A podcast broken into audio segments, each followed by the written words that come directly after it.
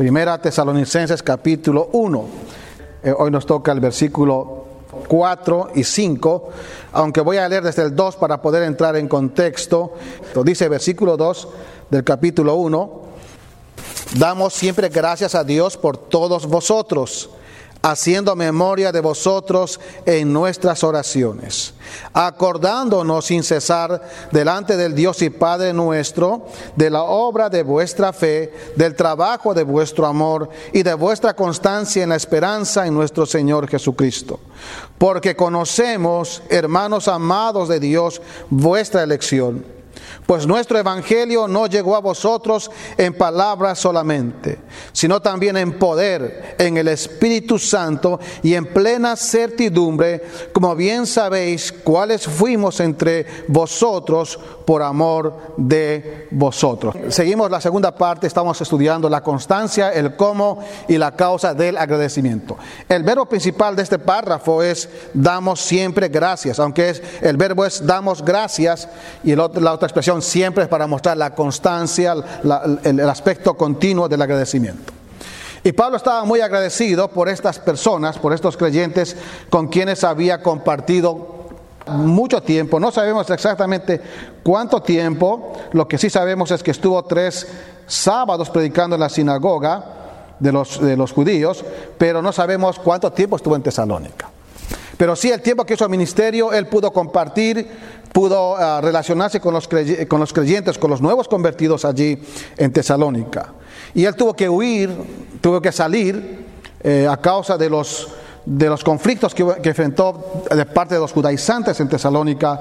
Y él se tuvo que ir y estando en, en Atenas se envió a Timoteo para que vieran cómo están los hermanos. Trajeron noticias, eh, Timoteo se encontraron en Corinto y eh, Pablo estaba muy agradecido al Señor porque esos hermanos seguían fieles y además estaban haciendo un trabajo tremendo. Y Pablo va a decir, estoy contento y agradecido al Señor, estoy agradecido al Señor porque Él es el que hace la obra. Y aquí hay algo importante, la obra en el ministerio, la obra de Dios no está basada en hombres. Dios usa hombres y mujeres, sí pero la obra de Dios lo hace el Señor. Porque Él transforma. El que convierte, el que transforma es Dios por la obra poderosa de su Espíritu, por la obra poderosa de su palabra. Entonces, ¿cómo estaba agradecido Pablo? Y Pablo va a usar este, tres este, participios interesantes que van a describir cómo Pablo estaba dando gracias o cómo lo hacía. Y ahí está el primer participio, haciendo memoria de vosotros. Él estaba siempre trayendo a su mente la vida de estos hombres y mujeres transformados por el poder de Dios. Estaba recordando y agradecido por ellos. Entonces, haciendo memoria. Segundo lugar, acordándonos, es segundo participio. Acordándonos, no solamente hacían memoria, o sea, traían a su mente las experiencias, el tiempo que compartieron, sus vidas, sus personas, sino también, dice la Biblia, acordándonos sin cesar delante de Dios y Padre nuestro, orando, orando por ellos.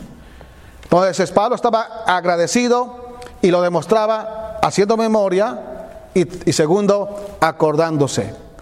Pero había una causa que él recordaba, o sea, la causa por la cual impulsaba agradecer, y era tres cosas que están allí.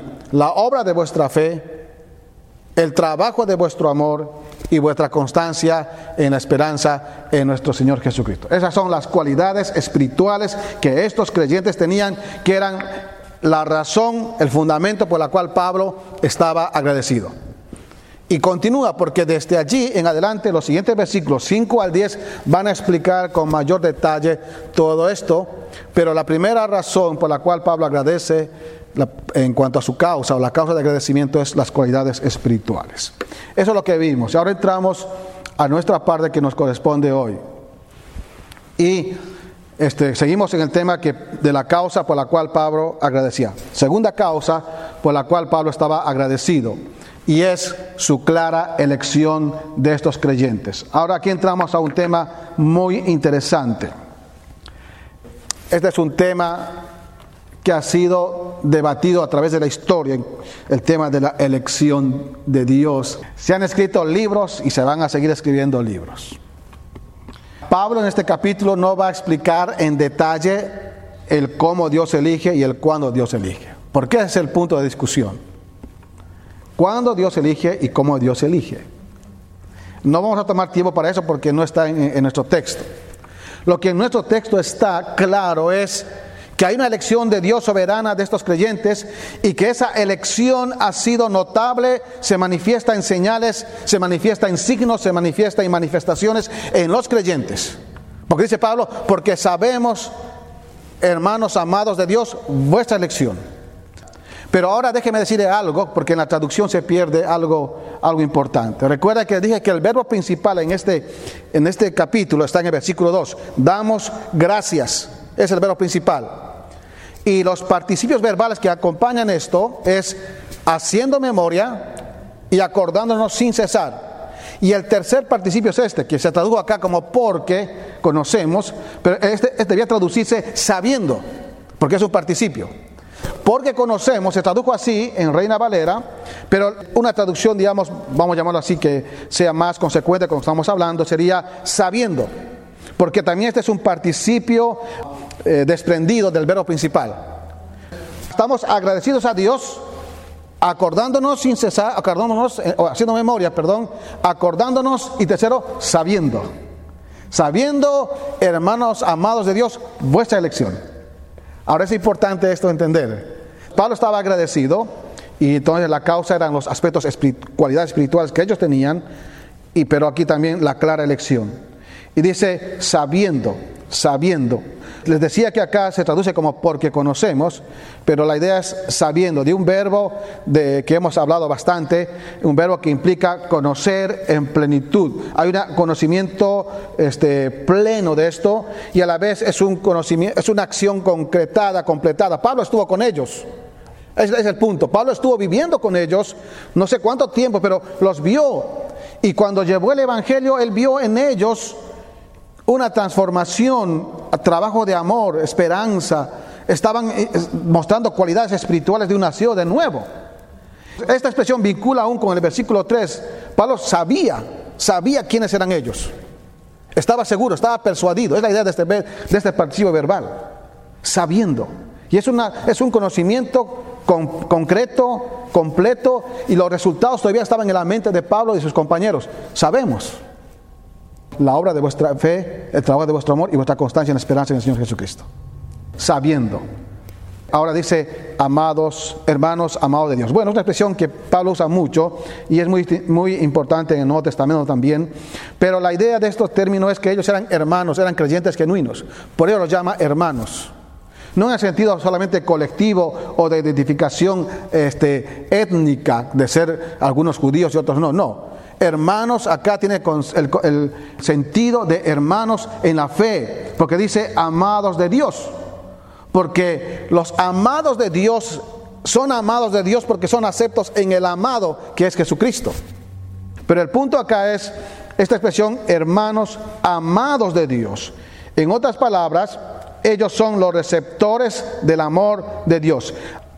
Y claro, aunque este amados de Dios es un, es un participio adjetival, por eso funciona como adjetivo, pero la idea es que eh, este, la idea de este, de este participio, por su voz pasiva, es que ellos no hicieron nada, sino que Dios los ama, porque el amor de Dios desciende en ellos, viene hacia ellos.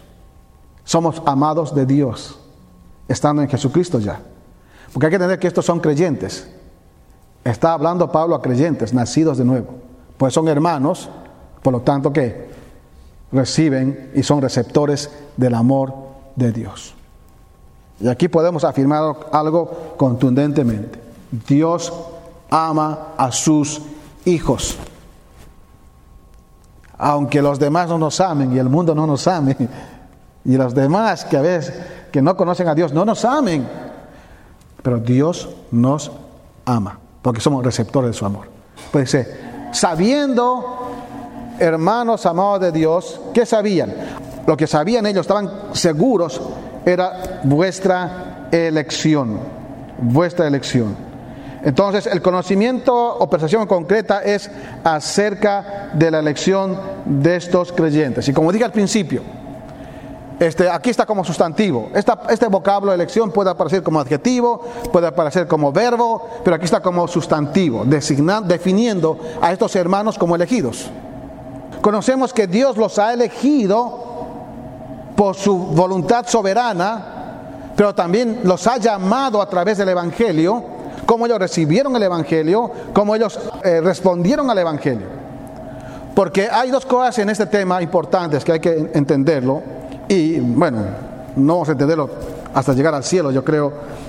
Por un lado, que Dios en la eternidad pasada para nosotros, en su plan soberano, decidió elegir a personas para darles salvación.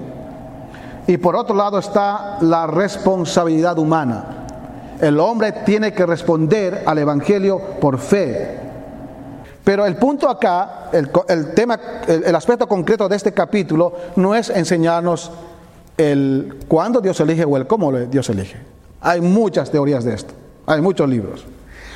El punto concreto en este capítulo, a la luz del trasfondo histórico y de la carta, podemos decir con seguridad que Pablo y sus compañeros misioneros sabían y estaban seguros que estos creyentes eran elegidos por Dios por las señales, por los signos vitales espirituales que ellos mostraban.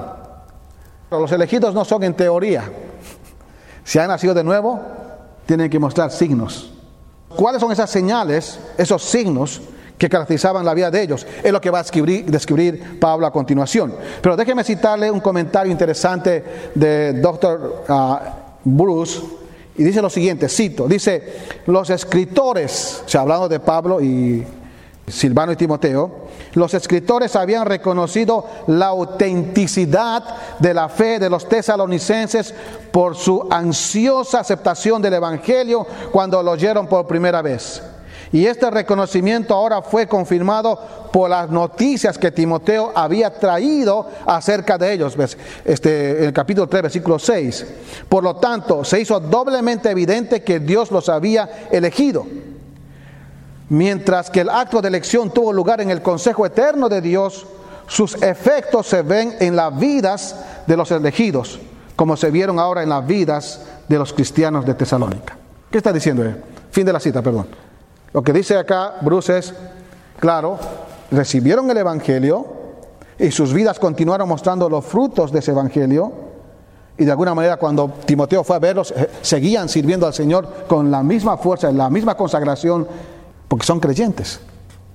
Aunque Dios los ha elegido soberanamente y no vamos a discutir cómo y cuándo, pero esa elección se, hacía patente, se hacía real en sus vidas a través de lo que ellos hacían, los efectos, lo que estaban haciendo ellos y lo que hicieron ellos. De eso se trata este versículo que vamos a ver a continuación. Hay una clara elección. ¿Por qué?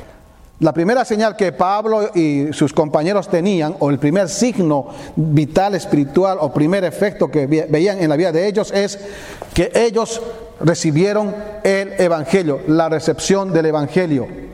Ellos recibieron el Evangelio. Dice Pablo a continuación, pues nuestro Evangelio no llegó a vosotros en palabras solamente eh, esa expresión pues, nuestro evangelio, esa expresión, esa conjunción pues, introduce y conecta este párrafo. Ahora este pues puede ser explicativo o puede ser causal. Bueno, los dos, los dos sentidos pueden ser usados acá. Porque está explicando, él dice, estamos agradecidos, es el punto, estamos agradecidos a Dios por ustedes. ¿Cómo estamos agradecidos? Haciendo memoria, acordándonos sin cesar y sabiendo, sabiendo de vuestra elección. Es notable, ¿por qué?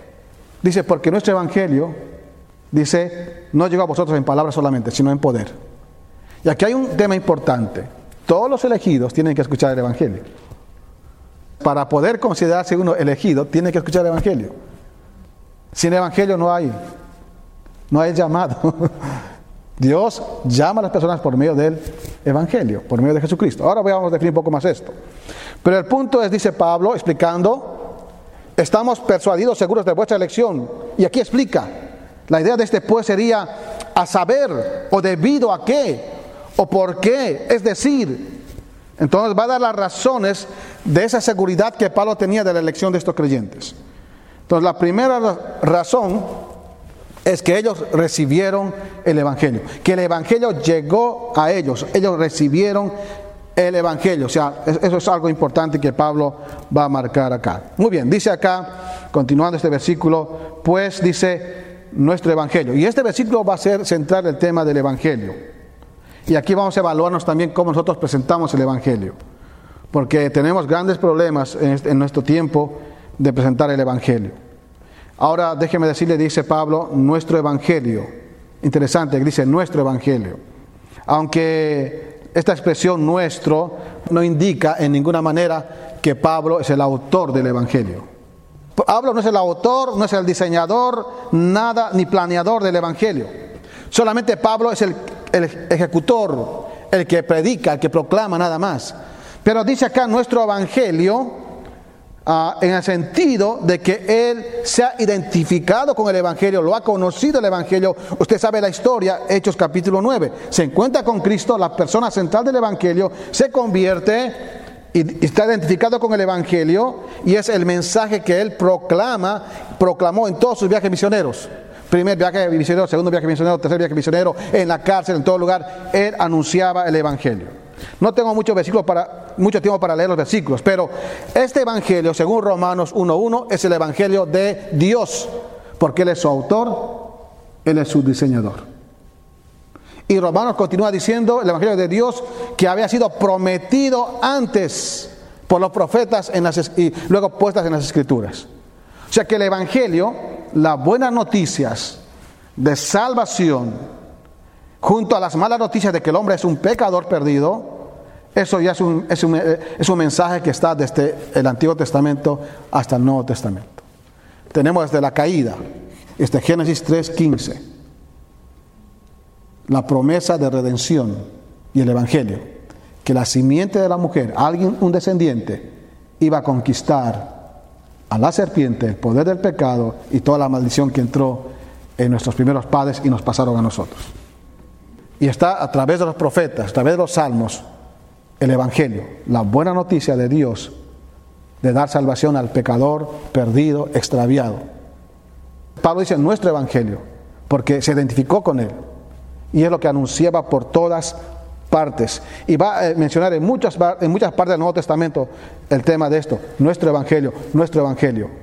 A diferencia de los falsos evangelios que habían en otras personas pero era el evangelio de él porque él lo predicaba y porque estaba identificado con el evangelio. Ahora aquí hay un punto importante, hermanos. No podemos anunciar el evangelio si nosotros, en primer lugar, no estamos identificados con el evangelio. ¿Cómo vamos a anunciar a otros si esa no es mi realidad? Ese fue lamentablemente el error grande de los fariseos y escribas. Estaban guiando, eran ciegos guiando a otros ciegos porque creían que tenían el Evangelio. Ellos tenían religión, tenían información, pero no tenían el Evangelio en sus vidas. Cuando Cristo viene, los demás vienen, los apóstoles vienen, y Pablo viene, viene con el Evangelio de Dios, siendo una realidad en sus vidas y compartiéndolo. Eso es algo importante y el Evangelio tiene que ver con la obra perfecta de redención, de expiación de Jesucristo. El Evangelio tiene que ver con que el hombre es un pecador, perdido, separado de Dios, incapaz de salvarse a sí mismo. Por lo tanto, condenado al infierno. El Evangelio tiene que ver con que Dios envió a Jesucristo para morir por los pecados. Y murió y resucitó al tercer día y se levantó entre los muertos. 1 Corintios 15. Entonces el Evangelio tiene muchos aspectos que tienen que ver con Jesucristo, su muerte, sepultura, resurrección, su sangre, un cordero perfecto, sustituto, expiatorio. Y Pablo solamente era el que anunciaba, el que proclamaba, el que predicaba y el que vivía el Evangelio. Pablo aquí va a decir nuestro Evangelio, nuestro Evangelio. Ahora, una primer señal de, de estos elegidos, y por lo cual Pablo estaba seguro, era que ellos recibieron el Evangelio. Y el Evangelio verdadero el Evangelio puro, el Evangelio de Dios. Note acá la primera cualidad de este Evangelio, dice, no llegó a vosotros en palabras solamente. Hay un aspecto acá, que el Evangelio llegó a estos creyentes en palabras expuestas, pero no fue solo eso, va a hablar más. Pero el primer punto acá que debemos dar cuenta es, dice Pablo, no llegó a vosotros. Está diciendo que no es la única manera, el único camino que llegó por medio de la vía del discurso o de la predicación. Dice en palabras solamente. Esa expresión tiene que ver con el discurso, con el mensaje, con la comunicación. No llegó solamente en palabras, aunque las palabras son importantes, pero no fue la única vía. Ahora, un importante detalle. Obviamente, el mensaje hay que llevarlo en qué? En palabras. ¿Cómo oirán si no hay quien les predique? La fe viene por el oír y el oír por la palabra de Dios. Sí o sí, tiene que haber comunicación, tiene que haber discurso, tiene que haber proclamación. Tiene que haber una exposición de la palabra del Evangelio. Es lo que hizo Pablo cuando hemos estudiado en la introducción. Que él dice que expuso, discutió, ese tío de dialogó y presentó pruebas indubitables, contundentes a través de las escrituras que Cristo era el que vino para morir ser crucificado y resucitar el tercer día y dar salvación. Entonces hay una parte de, de discurso, de comunicación, de proclamación. No llegó a vosotros en palabras solamente. Aquí hay un detalle, una aplicación importante. Cuando comunicamos el Evangelio no podemos nosotros mutilarlo, ni podemos aumentarlo. Y hay un mensaje escrito. No hay mensaje que inventar. No hay discurso que inventar. El mensaje ya fue escrito con la sangre de cordero en la cruz del Calvario, para perdón de pecados, para todo aquel que cree y tenga vida eterna.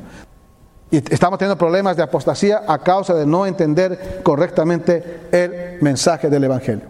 Pero dice, nuestro Evangelio no llegó a vosotros en palabras solamente. Ahora tenemos una aclaración interesante. La idea es que el Evangelio no vino hacia ellos, no fue hacia los, a, los, a los que se convirtieron, los creyentes, solamente en la esfera del discurso, sino, dice la expresión solamente. Ahí tenemos una expresión interesante. Este vocablo está como adverbio acá para decir solamente, no fue la única vía. Ahora, si traducimos como adjetivo, sería, nuestro evangelio no llegó a vosotros solo por palabras, o por palabras solo. No fue la única manera. Porque el Evangelio puede ir por palabras, pero no es, no es el mensaje, digamos, completo, poderoso, vamos a llamarlo así. Porque tiene que ir acompañado de otras cosas más, que Pablo va a decir. Si no, también, miren esa expresión, si no, también. Ahí tenemos unas dos conjunciones, una conjunción de contraste. Va a contrastar el aspecto negativo, no solamente de palabras con el aspecto positivo, sino tiene que ir acompañado de otra cosa más en, ese, aspecto de, llevar el Evangelio, sino también en poder y en en poder y en el Espíritu Santo. Y aquí está, vamos a llamarlo así, el segundo detalle importante en la recepción del Evangelio. El Evangelio se recibieron por medio de palabras expuestas, pero también llegó a ellos en poder espiritual. Y este es el punto. Y es el punto donde muchas veces fracasamos y fallamos y estamos fuera de orden, porque el mensaje hay que asegurarse que cuando predicamos sea un mensaje de Dios y que ese mensaje lleve el poder de Dios y no el poder humano. Aquí entramos a un tema muy serio. El mensaje del Evangelio no es por poder humano. El hombre sí expone, eh, comunica el mensaje del Evangelio. Pero si esa, si exposición de las palabras del Evangelio no está acompañada del poder del Espíritu Santo, no tiene sus efectos que quisiéramos que tenga. Pues en poder. Y no está hablando acá de señales milagrosas, no está hablando de sanidad, no está hablando nada de eso. Está hablando del poder del Espíritu en la transformación de la vida de las personas. En poder. Ahora déjeme definirlo esto una cosa importante, en poder. Esa preposición en da la idea o da el entendimiento de que es en esa esfera de poder, no es en, no es en la esfera de los humanos y de las palabras de los humanos, sino es una esfera diferente, es, está ubicando ahí, indicando que es el poder sobrenatural, divino de Dios, no es nuestro poder. En poder. Ahora, este, este sustantivo, en, en el griego eh, tradicional dunamis y en el griego moderno dinamis, de ahí viene la palabra dinamita. Pero dinamis, cuando leemos en la Biblia, se ha confundido con el poder explosivo, porque la dinamita es un poder explosivo. Pero no, la palabra acá el concepto de, de, dinamis o dunamis no tiene que ver con poder explosivo, porque el poder explosivo ¿qué es? Destructor. Tiene que ver con un poder influyente, dinámico y controlador. De ahí que cuando el Evangelio viene, de alguna manera rompe y, todo argumento y controla a la persona. Y transforma a la persona. Y lo va transformando, transformando, transformando. Construye a la persona. No destruye a la persona. Construye a la persona. Eh, no es un poder explosivo y destructivo, sino un poder constructor, dinámico, que está operando. Hasta el día de hoy el Evangelio sigue operando en nosotros. Porque el poder de Dios está en el mensaje del Evangelio, no está en el mensajero. Es lo que dice Romanos 1.16. Pablo dice, no me avergüenzo del Evangelio como mensajero, porque es poder de quién? De Dios. Para salvación a todo aquel que crea, al judío primeramente, también al griego. Para cualquier persona es suficiente el Evangelio, porque ahí está el poder de Dios. Cuando nosotros comunicamos el Evangelio, estemos seguros de que nuestra vida está ordenada delante de Dios y que mi mensaje está correcto y tengo que depender del poder de Dios, no mi poder. Es en el poder, dice, en el Espíritu Santo. Y ahí añade, esta es una frase exegética que está aclarando este aspecto. En poder, pero no es cualquier poder, sino poder y en el Espíritu Santo. Es un poder, por eso espiritual. Llegó en poder espiritual guiado por la obra del Espíritu Santo. Y otra vez acá tenemos esa expresión. Y aquí tenemos otra vez esa preposición en el Espíritu Santo. En es una preposición y Espíritu Santo está en caso dativo. Cuando se junta esto, se traduce en esa esfera, en esa, en ese, en esa dimensión del Espíritu Santo, donde nosotros no tenemos nada que ver en el sentido de que no es nuestro poder, aunque somos guiados por el Espíritu Santo, usados por el Espíritu Santo, pero la obra lo hace el Espíritu Santo, no yo. Yo solamente obedezco llevando el mensaje nada más, pero el poder de convencimiento de pecado, de justicia, de juicio, lo hace el Espíritu Santo, según Juan 16, 8 al 11. ¿Quién es el que convence? El Espíritu Santo. Él convence de pecado, de justicia y de juicio. Ese es el trabajo del Espíritu Santo. Cuando vamos a predicar no vamos confiando en nosotros, aunque tal vez cometimos el error muchas veces de ir a predicar el Evangelio. Ah, sí, yo voy a convencer a esa persona. Y a veces te llaman, ¿no? Eh, hermano, venga por favor, o pastor, venga a hablar con mi hermano, con mi tío, porque usted tiene como un poder especial. No, no, nadie tiene poder. ¿Será que ese hombre vive más comunión con Dios? Sí, está en una íntima comunión con Dios y viviendo con el Señor dependiendo del Señor, lleva el mensaje. Por eso se hace más efectivo, porque va en dependencia de Dios y no de sus propias capacidades. Uno a veces puede cometer el error de confiar en su propia fuerza, capacidad, y en todo, no solamente en el Evangelio, en todo lo que hacemos. Por esa razón eh, entendemos que el Espíritu Santo es el poder transformador. Había transformado esta gente que dejaron la idolatría, los ídolos paganos, se convirtieron al Dios vivo verdadero. Es el poder transformador que transforma el alma, es el evangelio que viene a la vida de las personas, estimula al oyente a que venga a Dios, responda a Dios, y por esa razón todo predicador necesita depender y confiar exclusivamente en el poder del Espíritu Santo. No es en nuestra fuerza. Cada vez que usted comunique el Evangelio, ore al Señor, con el temor del Señor, con la dependencia del Señor, comunique el evangelio.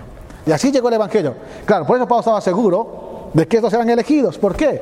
Recibieron el evangelio, llegó a ellos en palabras, en palabras expuestas correctamente, pero acompañadas de la obra poderosa del Espíritu Santo. El Espíritu Santo convenciendo a esa gente de justicia, de pecado, de juicio.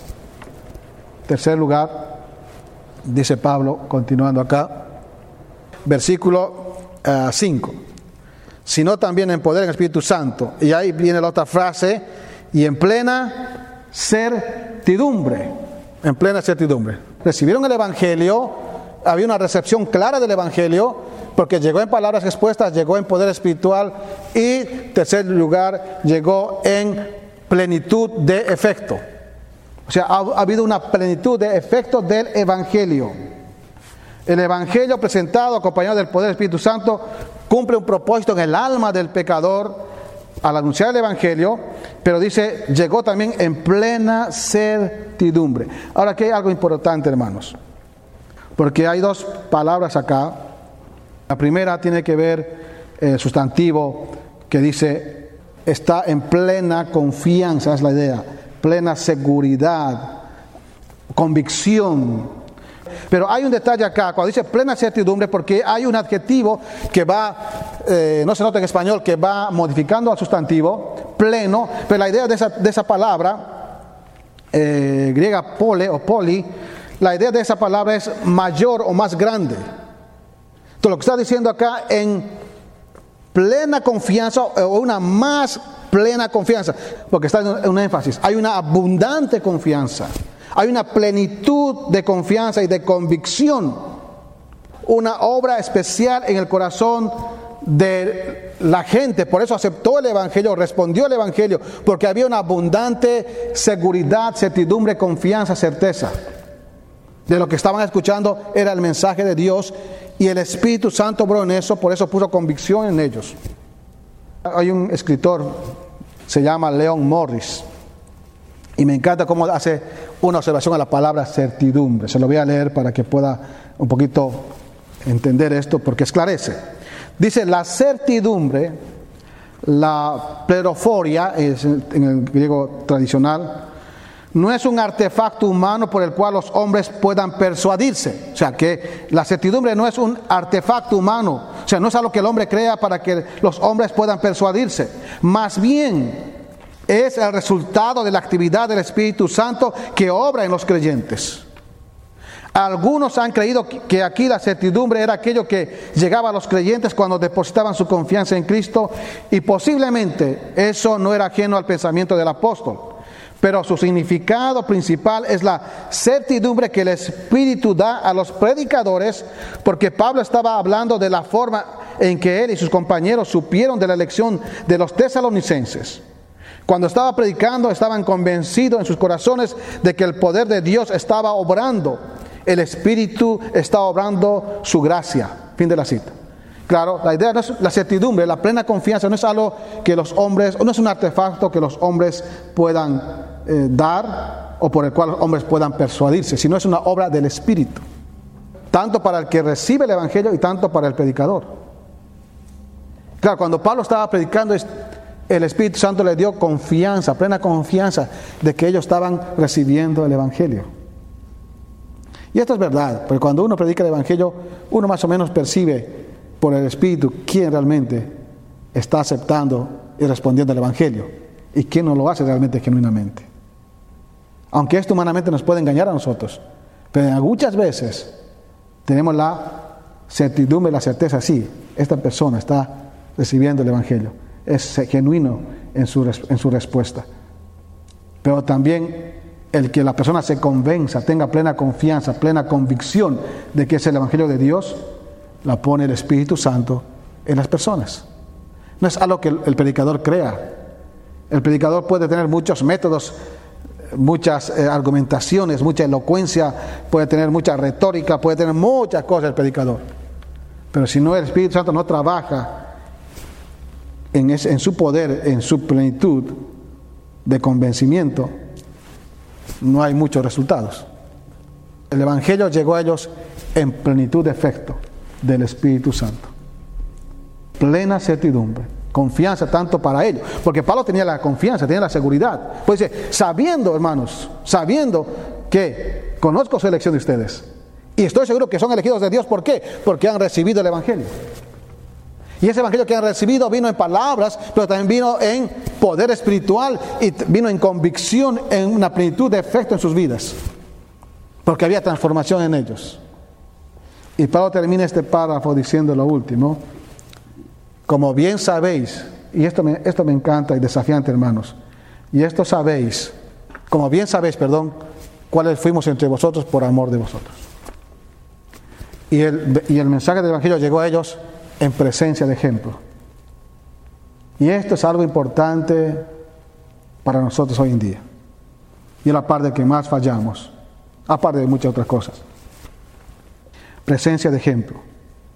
Pablo expone que el Evangelio no solamente fue entregado por el poder del Espíritu Santo, sino también que fue la exposición de su propia vida de parte de él y de sus demás compañeros. Y dice, como bien sabéis. Interesante esa conjunción. Esa como en griego es una conjunción comparativa. Está diciendo como o tal como ustedes saben. Es la misma expresión que de Pablo que utiliza al principio. Ustedes saben, estaban informados porque ellos fueron testigos de cómo ellos llevaron el Evangelio a estas personas. Ustedes saben, tal como ustedes lo conocen, lo saben, porque hemos convivido tiempo con ustedes y ustedes nos han visto día y noche, semana tras semana, día tras día, compartiendo juntos y llevándoles el Evangelio y enseñándoles. A medida que vayamos desarrollando esta carta, vamos a ver que ellos recibieron información hasta escatológica de la resurrección de los muertos en Cristo. Temas importantes que uno dice, pero ¿cómo pudo en, tan poco tiempo enseñar tanto? Claro que sí. Una, una iglesia bastante informada y Pablo los enseñó. Entonces hubo un tiempo de comunión, de vínculo especial entre el apóstol, los misioneros y los creyentes, porque los pudieron ver. No fue un predicador que pasó tres días en campaña por Tesalónica. Pablo estuvo en Tesalónica muchos días, muchas semanas, como bien sabéis, ustedes saben, cuáles fuimos entre vosotros. La idea es, ¿qué clase de personas fuimos? Bueno, no, hay mucho para definir esto, pero está en tiempo auristo, tiempo histórico. Ustedes saben y recuerdan bien cuáles fuimos entre ustedes el tiempo que vivimos con ustedes. O qué clase de personas vinimos a ser para vosotros, es la idea también. Ellos sabían cómo vivieron ellos entre vosotros, entre ellos en medio de ellos. Y aquí Pablo va a enseñarnos algo importante como implicancia. Eh, Dios conoce nuestra intención. Dios conoce nuestra motivación por la cual hacemos la obra de Dios. Hay gente que va predicando por distinta motivación. Por un nombre, por, por hacerse popular, por hacerse famoso. Pero hay gente como Pablo y Silvano y Timoteo, con la buena intención de predicar el Evangelio, con la buena motivación ¿Por qué? Porque la motivación no era sus nombres, no era su posición, no era su poder, no era su fama. Dice, por amor de vosotros. Ellos mostraron a Cristo en sus vidas, de tal manera que ellos llegaron a ser imitadores de ellos y del Señor. Llegó el Evangelio en presencia de ejemplo, por amor a vosotros. Ahora, tengo que decir alguna cosa importante. La palabra amor por la traducción se, añadió para darle sentido. Pero literalmente sería así, porque en el griego solamente tenemos día y más, o para, para el griego tradicional, día jumás. Pero la idea de acá es por causa de ustedes o por causa de vosotros. Como bien sabéis cuáles fuimos entre vosotros por causa de vosotros, es la idea. Y se traduce por amor, porque claro, si la motivación era las personas, es correcto que la motivación era el amor por ellos, porque esa era la causa. Dice, fuimos un ejemplo, fuimos, ustedes saben quiénes fuimos entre ustedes, qué clase de personas fuimos, por causa de vosotros. el ministerio se hace por causa de las personas. Sin personas no hay ministerio. No importa si son tres, cuatro, cinco, seis, siete. No importa si la iglesia es 10, si es 20, si es 100, si es 200, porque eso no cambia la esencia de lo que tendría que ser el predicador. No, cada persona es importante, por causa de vosotros. Pablo dice en primer lugar que la causa de desobedecimiento, perdón, en segundo lugar es la clara elección de ellos. Y la elección de ellos estaba, era evidente porque había señales. La primera era la recepción del Evangelio. Es la primera realidad. Ellos recibieron el Evangelio. El Evangelio puro del Señor, de Dios, que llegó en palabras expuestas claramente, llegó en poder espiritual del Espíritu Santo, llegó en plenitud de efecto porque ellos tomaron convicción y había confianza, certidumbre, y llegó en presencia de ejemplo. Una presencia de ejemplo para ellos a través del comportamiento de los misioneros. Y termino con esta cita del doctor Bruce. Cito. Dice, la apelación al conocimiento de los tesalonicenses sobre el comportamiento de los misioneros entre ellos se amplifica en el capítulo 2, versículo 1 al 12. Aquí el énfasis recae más particularmente en la presentación del Evangelio a ellos. Aunque está claramente implícito que el Evangelio fue presentado no solo en sus palabras, sino también en sus vidas. Un mensaje diseñado para cambiar la vida de sus oyentes carecería de toda eficacia si la conducta de los predicadores fuera manifiestamente inconsistente con él. Fue importante cuando el Evangelio eh, fue llevado a personas que nunca antes lo habían escuchado, que esas personas deberían ver el cristianismo en acción. ¿Y dónde lo verían? Sino en la conducta de quienes lo trajeron. Los predicadores eran conscientes de esta responsabilidad y prestaban especial atención a sus caminos en Cristo, por el bien de aquellos a quienes evangelizaban. De modo que seguir su ejemplo sería equivalente a seguir el ejemplo o a estar siguiendo el ejemplo del Señor. Fin de la cita. El Evangelio, hermanos, no solamente va en palabras, tiene que acompañado de una vida transformada. Obviamente, ningún cristiano, ningún creyente verdadero es impecable porque si no ya estaríamos en el cielo. Pero la irreprensibilidad de vida implica también muchas veces pedir perdón. Implica reconocer cosas que uno tiene que cambiar, arrepentirse y cambiar, mejorar. Eso es parte de la irreprensibilidad. Y es parte de nuestro caminar con Dios. No hay creyente perfecto, pero si hay creyentes que cada día desean mejorar, mejorar, mejorar. Vamos a fracasar muchas veces. Muchas veces vamos a ir de tropiezo aún a otros. Pero por causa de los hermanos, de los creyentes, de las ovejas, de las personas, mejoramos nuestras vidas. Y es lo que dijo Pablo, por causa de vosotros. Y aún hay cosas que no hacemos, no porque sean netamente malas. Hay cosas que no hacemos y nos privamos por causa de aquellos a quienes ministramos. A sacrificio de no hacer muchas veces lo que todos hacen, aunque, aunque sea legítimo, aunque sea legítimo. Y es lo que entendió Pablo. Hacían todo con una vida por causa de ellos. La próxima semana veremos la respuesta de ese Evangelio, la segunda señal de los elegidos. La primera, la recepción del Evangelio.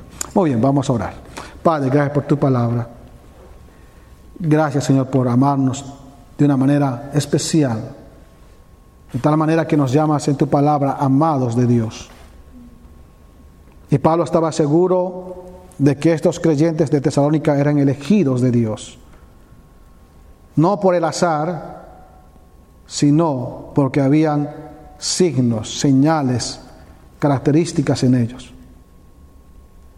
Y la primera es que ellos recibieron el Evangelio, que llegó en palabras expuestas, en poder espiritual en plena certidumbre, confianza y en presentación de ejemplo de parte de ellos. Oh Señor, ayúdanos a vivir el Evangelio, a transmitir el Evangelio, a predicar el Evangelio de esta manera. Te rogamos, te suplicamos tu ayuda, Padre, en Cristo Jesús. Amén.